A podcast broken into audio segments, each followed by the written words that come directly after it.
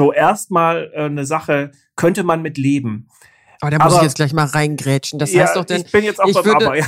ja, weil, weil dann würde ich ja, das würde ja heißen, ich verbrenne Müll, um Wärme zu erzeugen. Liebe Leute, schafft mehr Müll in die Tonnen, damit wir mehr verbrennen können. Das ist doch auch Nonsens. Genau, das ist völliger Nonsens. Stadt sucht Wärme. Der Podcast über den Weg zu klimafreundlichen Wärmenetzen in der Stadt. Produziert von der Deutschen Umwelthilfe. Hallo, mein Name ist Nadine Bethke und das Thema unserer heutigen Episode ist So geht grüne Fernwärme. Mannheim braucht den bunten Mix. Willkommen. Mit mir im Studio heute sind Fritz Mielert und Judith Grünert. Stellt ihr euch mal vor, Judith, wer bist denn du? Ja, ich bin Judith Grünert von der Deutschen Umwelthilfe, arbeite dort im Bereich Energie- und Klimaschutz und wir versuchen der Energiewende die nötige Geschwindigkeit zu geben, damit wir sozusagen die Klimaerwärmung im Rahmen halten können. Und ich speziell befasse mich mit der Fernwärme, die zu großem Teil noch aus fossiler Energie kommt, was natürlich nicht so bleiben soll. Und Fritz, wer bist du? Ja, Fritz Mielert. Ich bin Umweltreferent beim BUND Baden-Württemberg mit dem Schwerpunkt Klima- und Energiepolitik. Und wir haben uns in Baden-Württemberg dann in diesem ganzen Bereich auch den Schwerpunkt Wärmewende genommen, weil wir einfach gesagt haben, das ist wirklich der allergrößte Baustein, vor dem wir stehen, wenn wir uns in Richtung Klimaneutralität aufmachen. Und das bedeutet halt, dass wir auf den verschiedensten Ebenen von Politikberatung über ähm, konkrete äh, Gesetzesentwürfe bis aber auch äh, in den einzelnen Regionen ähm, zu Vorschlägen äh, kommen müssen und gucken müssen, wie können wir diese, dieses riesige, komplexe Thema angehen. Ja, spannend. Dann habe ich doch genau die richtigen Kandidaten für diese Runde mir ausgesucht. Wir schauen uns heute mal die Situation in Mannheim an. Da gibt es ein großes Fernwärmenetz, das seine Wärme vor allem aus einem großen Steinkohlekraftwerk bezieht. Und jetzt ist die Frage, wie könnte denn in Mannheim die Fernwärme klimafreundlich werden? Und jetzt stelle ich mir natürlich die Frage, wie kommt eigentlich der BUND dazu, in dem Fall du, Fritz, sich mit der Fernwärme in Mannheim zu befassen? Da gibt es doch eigentlich ein Stadtwerk, die sind doch dafür zuständig. Wo liegt denn das Problem? Ja, so Stadtwerke haben wir natürlich äh, fast überall. Manchmal sind es auch größere Player. In Mannheim ist es so ein größerer Player, heißt MVV, eine Aktiengesellschaft. Ähm, und die machen eigentlich sogar ganz gute Sachen. Die haben sich, äh, die haben 2019 mal eine Studie entwickeln lassen, äh, Take-off Wärmewende, wo sie wirklich mal in Details reingegangen sind und gesagt haben, was muss sich politisch tun, damit wir wirklich unsere Fernwärme grün kriegen. Aber trotzdem, es hat halt nicht dazu geführt, dass jetzt in diesem Fernwärmenetz sich viel getan hat. Und wir haben uns einfach angeguckt in Baden-Württemberg, Mensch, wo stehen die großen ähm, Steinkohlekraftwerke? Wir haben mehrere. Ähm, und eins davon, das größte, steht in Mannheim. Das, dieser neueste Block dort ging erst 2015 ans Netz. Das ist richtig krass. Und der hat fast ein äh, Gigawatt Leistung. Also ist wirklich ein großer Block. Ähm, und insgesamt hat dieses Kraftwerk ähm, ein Zehntel der CO2-Emissionen Baden-Württembergs. Also wenn wir das wegkriegen würden, wäre auch richtig viel gewonnen. Und deshalb haben wir uns gesagt, okay, in Mannheim, das müssen wir uns genauer angucken.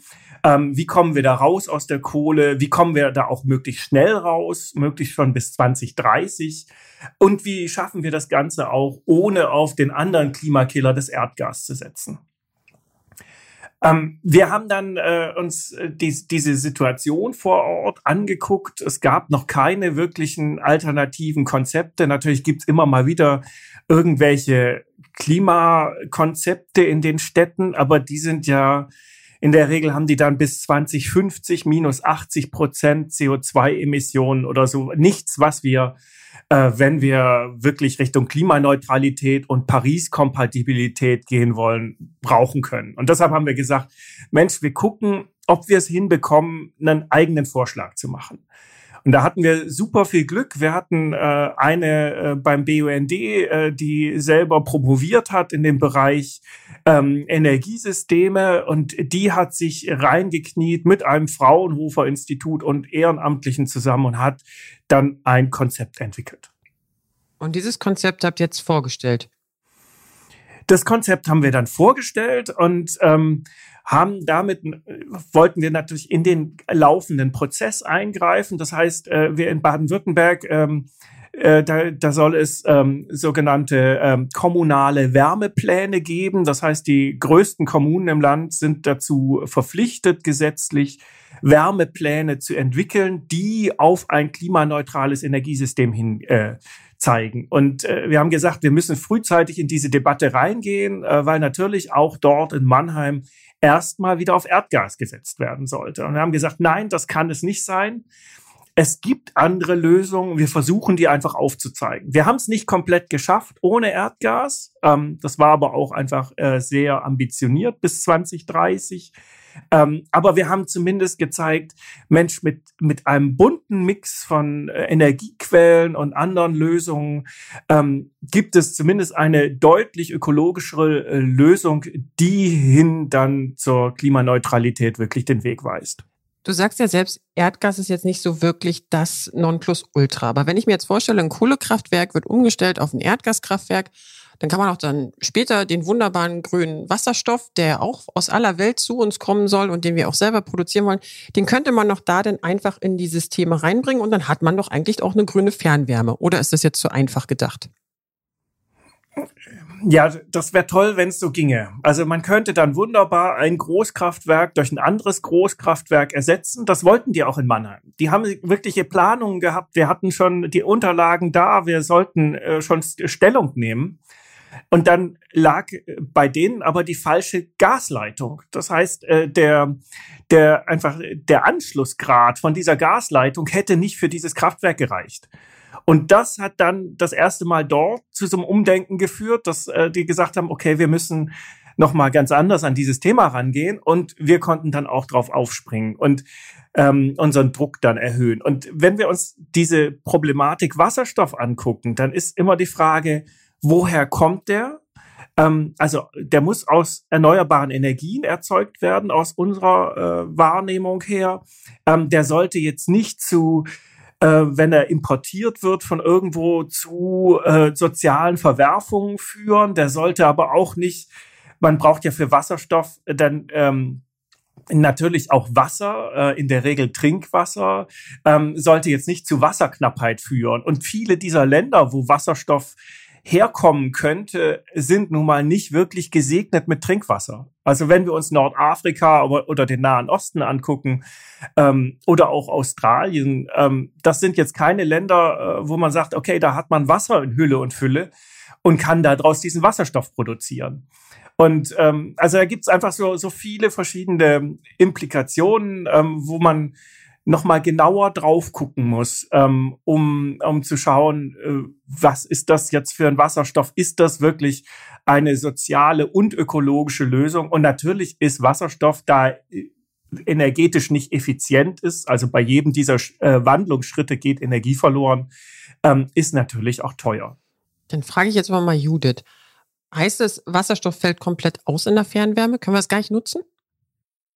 Hm, also absolut würde ich es nicht sagen, aber Fritz sagte ja schon, der wird auf jeden Fall sehr teuer sein und der wird vor allem auch nicht in solchen Mengen zur Verfügung stehen, dass wir jetzt die Erdgaskraftwerke eins zu eins mit Wasserstoff betreiben können. Und wir haben auch das Problem, dass es andere Industriezweige wie zum Beispiel die Stahlindustrie gibt, die diesen Wasserstoff sehr, sehr dringend benötigen, weil wir dort einfach keine Idee haben, wie wir sonst mit den Emissionen runterkommen können. Insofern bleibt für die Fernwärme dann gar nicht mehr so viel Wasserstoff übrig. Und wir können den dann nur noch einsetzen in Situationen, wo es eben wirklich sehr, sehr kalt ist und die erneuerbare Wärme eben nicht genug Wärme liefert. Aber das wird dann eben nur noch für wenige Stunden im Jahr der Fall sein.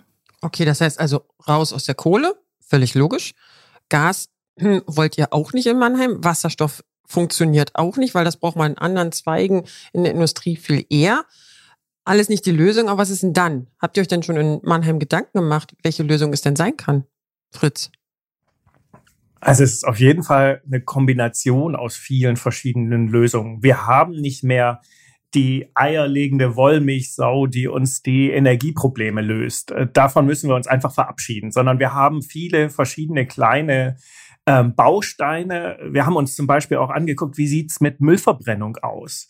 Ähm, Müllverbrennung, wir sagen momentan, Müll, Müll ist vorhanden. Ähm, ja, der wird verbrannt, auch aus hygienischen Gründen. Ähm, da kann man doch die Abwärme nutzen. Das wird auch teilweise äh, ja schon gemacht. Ist, ist so erstmal äh, eine Sache, könnte man mit leben. Aber da muss ich jetzt gleich mal reingrätschen. Das heißt doch denn, ja, ich würde. Ich bin jetzt auch beim Arbeiten. Ja, weil, weil dann würde ich ja, das würde ja heißen, ich verbrenne Müll, um Wärme zu erzeugen. Liebe Leute, schafft mehr Müll in die Tonnen, damit wir mehr verbrennen können. Das ist doch auch Nonsens. Genau, das ist völliger Nonsens, wenn wir uns angucken, welche, vor welchen Herausforderungen wir sonst überall stehen. Das heißt, wir gehen jetzt als BUND davon aus, dass unsere Abfallmengen massiv sinken werden. Das heißt, wir werden unseren Müll viel besser trennen. Wir werden das Holz daraus sammeln, die sonstige Biomasse, Kunststoff wird wahrscheinlich nicht mehr verbrannt. Alles, was ich stofflich irgendwie verwerten kann, werde ich in Zukunft irgendwann verwerten müssen, äh, weil wir einfach eine Ressourcenknappheit haben.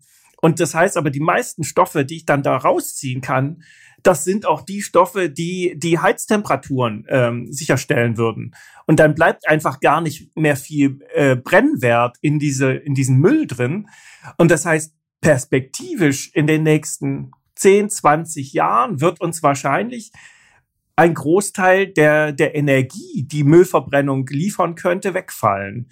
Ähm, und das heißt halt auch für uns, wir können nicht so weiter äh, rechnen mit diesem bisher eigentlich wichtigen ähm, Wärmelieferanten. Okay. Also ist auch diese Müllverbrennungsanlage perspektivisch, äh, also in naher Zukunft auch nicht mehr das, was sie mal war für die Wärmeversorgung wir wollen ja den Müll nicht künstlich hochhalten, habe ich total verstanden. Was noch? Was ist noch der Teil des bunten Mixes für Mannheim? Ja, wir haben dann äh, uns angeguckt, was es alles dort gibt. Ähm, in Mannheim äh, fließen zwei große Flüsse zusammen, äh, der Neckar und der Rhein. Ähm, Flüsse haben in der Regel äh, ganz gute Mengen an Wärme, die sie äh, transportieren. Wir haben natürlich auch durch den, den Klimawandel das Problem, dass äh, die Wassertemperaturen immer höher liegen. Das heißt, wir können dort wirklich auch Wärme entziehen. Ähm, äh, in dieser, in, innerhalb dieser Studie wurde das mal grob durchgerechnet. Man könnte ähm, etwa 700 Megawatt äh, aus dem Rhein und aus dem Neckar entziehen. Ähm, und das ist jetzt schon einfach eine, eine, Ansage. So eine große Wärmepumpe, die es in Wien gibt, ähm, die im Fluss äh, steckt, die hat 20 Megawatt. Äh, das heißt, wir, wir sind hier einfach äh, um den Faktor 35 größer und dann haben wir das auch noch in, in zwei Flüssen. Das wäre machbar und könnte im Winter wirklich eine Rolle spielen. In, zu den meisten Zeiten im Winter werden die Temperaturen so sein, dass man da Wärme rausziehen kann. Und dann wäre das eine sehr, sehr interessante Lösung.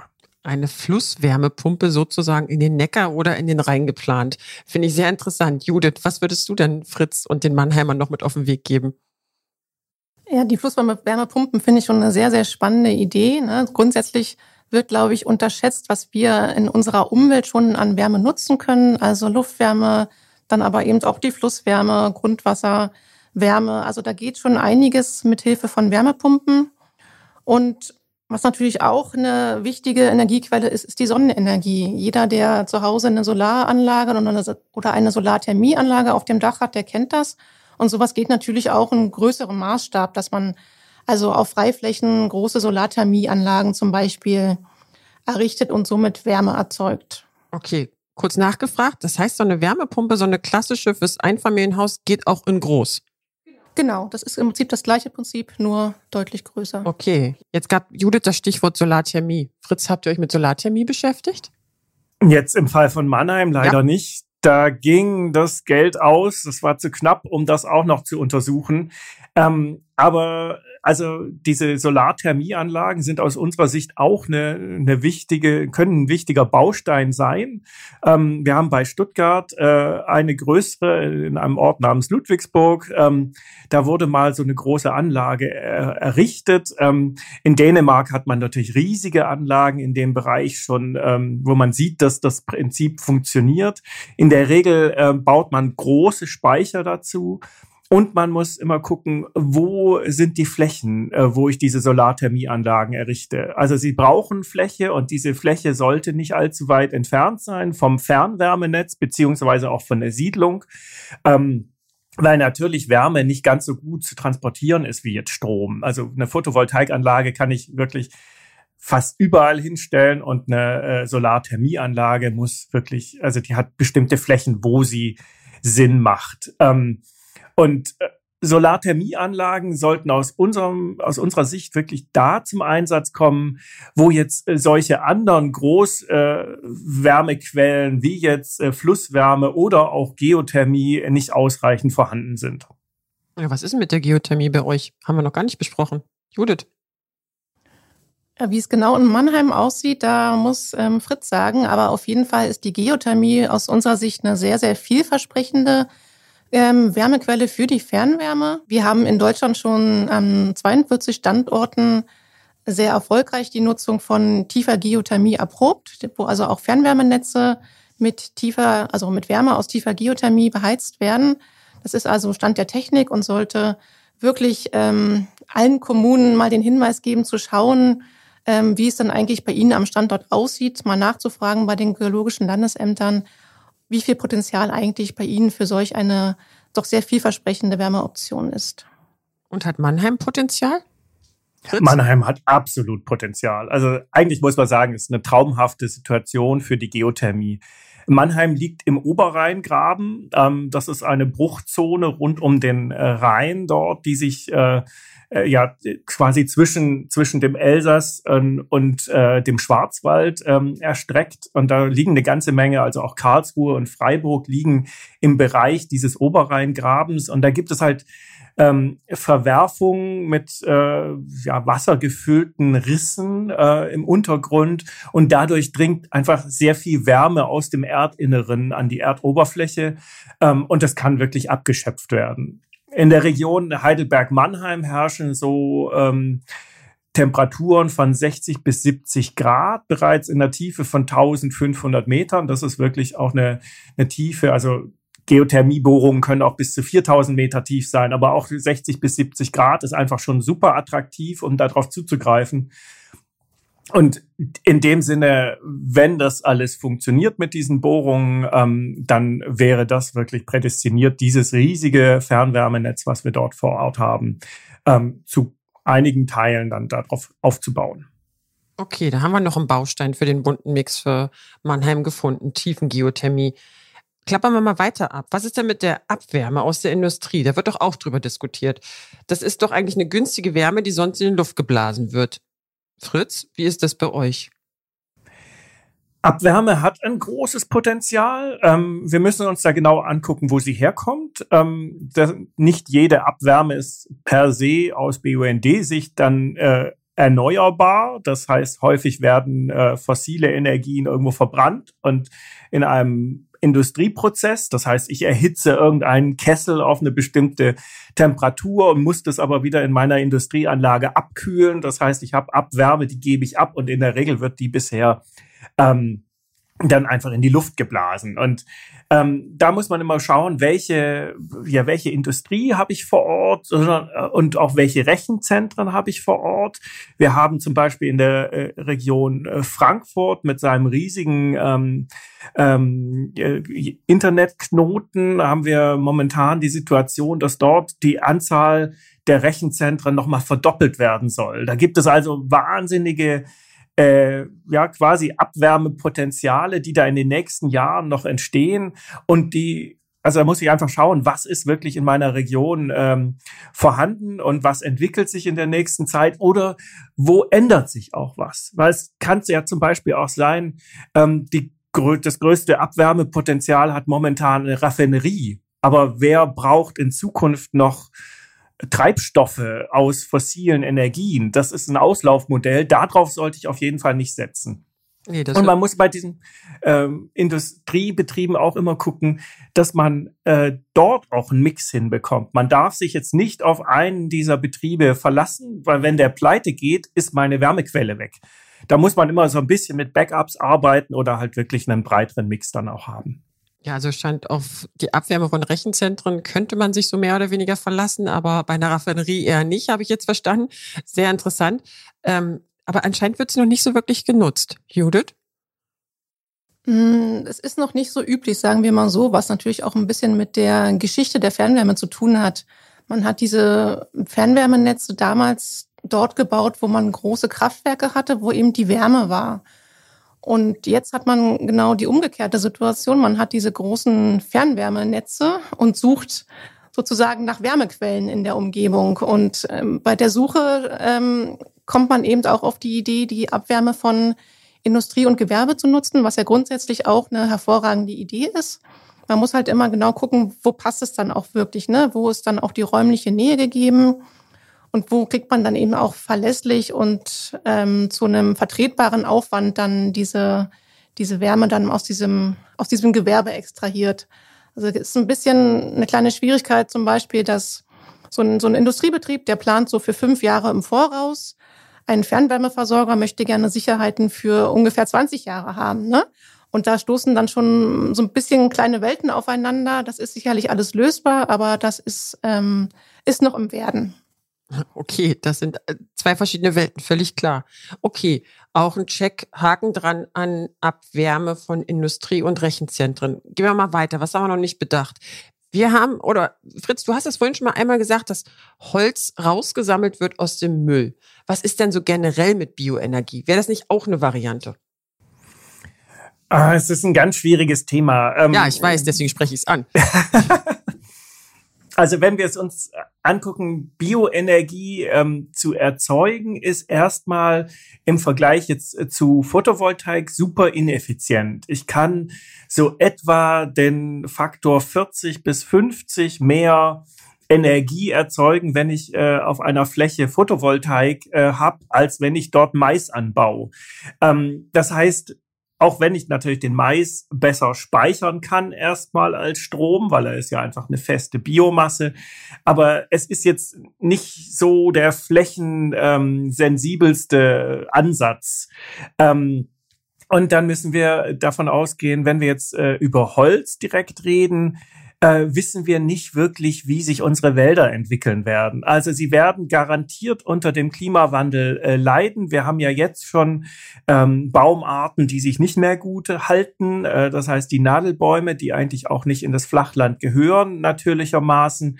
Ähm, wir haben eine ganze Menge Bäume, die absterben. Und wir müssen dann aber auch gleichzeitig gucken, wenn wir die, die Wälder umbauen oder den natürlichen Waldumbau äh, befördern, dann führt das dazu, dass wir auch deutlich mehr Biomasse im Wald lassen müssen. Das heißt, ähm, also um für diesen Regenerationsprozess braucht der Wald einerseits die Möglichkeit, Feuchtigkeit zu speichern.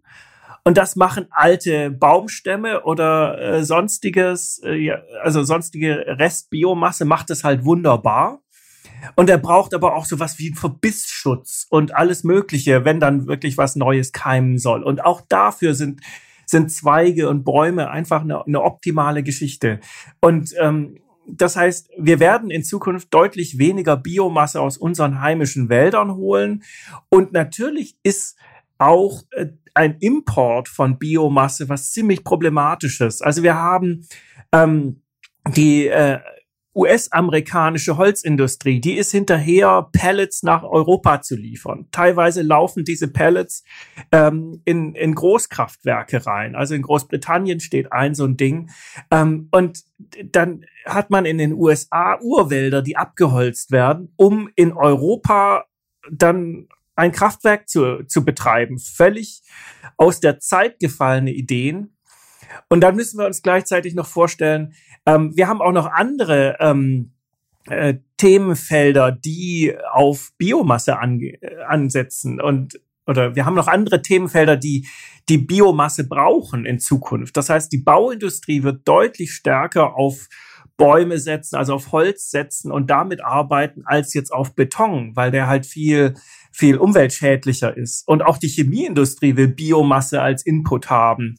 Das heißt, wir werden in eine Situation kommen, wo die stoffliche Nutzung von dieser Biomasse einen deutlichen Vorrang hat vor der Verbrennung. Und dadurch ist erstmal viel weniger Biomasse für, für solche Prozesse zu, ähm, steht zur Verfügung.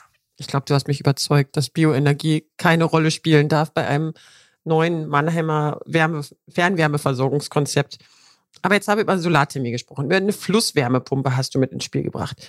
Abwärme aus der Industrie. Jetzt habt ihr euch ja da intensiv mit beschäftigt. Aber ich frage jetzt trotzdem mal die Jude zuerst. Was würdest du denn den Mannheimern empfehlen? Was sollte denn jetzt deren Favorit sein? Hm, ich glaube, es ist schon so ein bisschen deutlich geworden, dass all die Alternativen so ihre Vor- und Nachteile haben und dass auch nicht alle gleichzeitig Wärme liefern. Also bei der Solarthermie wird das ja besonders deutlich. Die hat ihren absoluten Peak natürlich im Sommer. Mit Speichern kann ich da noch einiges in den Winter rüber retten, aber sag mal, unter besten Voraussetzungen schafft man bisher so 50 Prozent ähm, des Wärmebedarfs, wenn man jetzt allein mit Solarthermie arbeitet. Das heißt, es wird darauf hinauslaufen, dass ich einen Mix aus verschiedenen erneuerbaren Energiequellen ähm, zusammenschalte. Das ist dann immer die Frage, was habe ich vor Ort? Und man muss das wirklich individuell für jedes Fernwärmenetz ähm, zusammen mixen. Das ist tatsächlich so. Da muss man gucken, welchen, wie viel Platz habe ich? Habe ich irgendwie Abwärme? Kann ich irgendwo eine Solarthermie-Anlage einbauen? Kann ich eine Flusspumpe verwenden? Also das ist ähm, ja sehr individuell und der Mix macht's. Fritz, wie siehst du das? Ja, auf jeden Fall ist es der Mix. Ähm, und wir müssen wirklich drauf achten, was habe ich wo. Ähm, es gibt natürlich auch Orte, da habe ich sehr viel Grünschnitt und ich kann doch Biomasse nutzen an irgendeiner Stelle. Das, also da muss man wirklich schauen, wie ist die Situation vor Ort. Worüber wir jetzt noch gar nicht gesprochen haben, ist die Frage Speicher. Das heißt auch sowas wie äh, Solarthermie, wie kriege ich das in den Winter? Ähm, und auch die Frage, Mensch, wie sieht's eigentlich mit unserem Verbrauch aus? Ähm, häufig ist das ja auch eine, ein super wichtiger Punkt, um effizienter zu werden, dass wir unseren Verbrauch senken. Und äh, wir diskutieren einfach diese Frage sehr, sehr wenig. Jetzt kommt sie äh, auf durch diesen schrecklichen Krieg in der Ukraine. Aber ansonsten ähm, ist es nicht wirklich vorhanden. Und wir haben die Möglichkeit, im äh, bei der Raumwärme ähm, Energie einzusparen, beim warmen Wasser einzusparen. Wir können über die Sanierungsrate wirklich vorankommen. Äh, und für Mannheim haben wir jetzt immer angesetzt, Mensch, man, man schafft es auch, ähm, in dem Bereich 15 Prozent runterzukommen bis 2030, wenn man sich Mühe gibt, wenn man sauber saniert. Ähm, und ja, so kann man auch über, über das Netz selber reden oder über die Industrie und einfach gucken, wo habe ich welche Stellschrauben, um meinen mein Wärmebedarf zu reduzieren. Völlig richtig. Bin, bin ich komplett bei dir. Und ich glaube, ähm, nur zu schauen, was jetzt in Mannheim aktuell für Wärme verbrannt wird, und das gleichzusetzen mit neuen Alternativen kann ja auch nicht die Lösung sein. Aber da habt ihr euch ja umfangreich mit beschäftigt. Aber jetzt die Frage natürlich, seid ihr damit auch schon losgezogen? Habt ihr das irgendjemand schon vorgestellt? Der Stadt, dem Mannheimer Versorgern? Wie, wie ist da der Stand? Deshalb wurde diese Studie ja erstellt. Also wir haben sie nicht für eine Schublade produziert, gut, sondern natürlich musste sie in, in die, also zu den Entscheidern hin. Und äh, wir haben die vorgestellt, äh, den verschiedensten Gremien, äh, auch gerne mal unter Ausschluss der Öffentlichkeit. Da kann man einfach besser diskutieren. Ähm, und ich habe schon den Eindruck, dass es ähm, zu einem Denkprozess beigetragen hat. Und das ist ja erstmal das, das Allerwichtigste, dass äh, erkannt wird, Mensch, es gibt eventuell andere Lösungen und auch wenn sie mir auf den ersten Blick nicht ganz so geheuer erscheinen, vielleicht kann ich doch mal äh, zwei, drei Leute hinsetzen, die das dann richtig durchrechnen auf, auf Seite der, der Stadtwerke oder so. Und ähm, das ist, glaube ich, ein, ein super wichtiger Prozess. Und gleichzeitig ähm, ist bei uns so in, in Baden-Württemberg die Situation, diese Städte müssen, die großen Städte, zehn Prozent der großen Städte müssen ähm, sogenannte kommunale Wärmepläne erstellen. Die müssen bis Ende 2023 fertig sein. Ähm, und da hoffen wir natürlich, dass unsere Ideen auch mit einfließen. Bisher ist der Prozess leider in den meisten Städten eine Black Box. Wir kriegen nicht viel mit. Ähm, aber es gibt gute Vorlagen des Landes, ähm, wie jetzt äh, welche Wärmequellen eingerechnet werden können und wie man solche Wärmepläne aufbaut. Ähm, Im Ausland gibt's gute Beispiele dazu. Also zum Beispiel Zürich äh, hat eine wunderbare Wärmeplanung. Da geht richtig viel voran. Da kann man viel lernen. Und wir hoffen einfach, dass das jetzt quasi über die Grenze rüberschwappt und dass in Baden-Württemberg dann entsprechend auch diese, diese Denkprozesse so angestoßen werden, dass wir dann in Baden-Württemberg bis 2040 zu einem klimaneutralen Gebäudebestand kommen. Das heißt also, ihr habt im Endeffekt die Entscheider die habt ihr jetzt sensibilisiert mit dem Thema, aber ihr seid noch nicht rausgegangen zum Bürger und habt gesagt, zieht euch einen dicken Pulli an, wir haben demnächst weniger Energie, weniger Wärme im Netz. Nee, das haben wir noch nicht gemacht. Ähm, diese, diese Frage, ähm, ja, haben wir noch nicht so, so massiv angegangen. Ich glaube, es ist äh, eine Frage, die wir vor dem Winter äh, 2022, 2023 nochmal als Umweltverbände ganz stark pushen müssen. Ähm, um, um einfach auch zu zeigen, wir, wir sind auch selber bereit, unsere Verbräuche in den verschiedensten Bereichen zu reduzieren. Äh, natürlich ist die Politik super wichtig und sind diese Konzepte maßgeblich, um voranzukommen. Aber wir selber müssen uns auch alle an die eigene Nase fassen und gucken, wie wir zu so einem sogenannten suffizienten Lebensstil kommen. Judith, wo ihr die UH noch wichtige Baustellen bei der Fernwärme? Was sind unsere Bestrebungen? Also wir gucken uns ja immer so auch die politischen Rahmenbedingungen an und gucken, ähm, führen sie dazu oder führen sie zu dem Ziel, den, das wir gerne hätten, führen sie dazu, dass die Fernwärme zukünftig grün wird. Und da gibt es natürlich noch einige, ähm, ja, sage ich mal, Fehler oder Sachen, die auf jeden Fall geändert werden müssen. Ähm, Fritz sagte ja gerade schon mal, ähm, das soll der Versorger dann mal durchrechnen. Und das ist nämlich genau das Problem. Der rechnet dann betriebswirtschaftlich und stellt dann fest, ach, wenn ich von Kohle auf Gas umstelle, dann ist das für mich viel günstiger, als wenn ich jetzt anfange, verschiedene erneuerbare Wärmequellen ähm, zu installieren. Ähm, und warum ist es günstiger? Weil nämlich nach wie vor bei uns in Deutschland äh, fossile Wärme gefördert wird. Es wird nämlich die Kraft-Wärme-Kopplung gefördert und das ist im Prinzip Erdgas.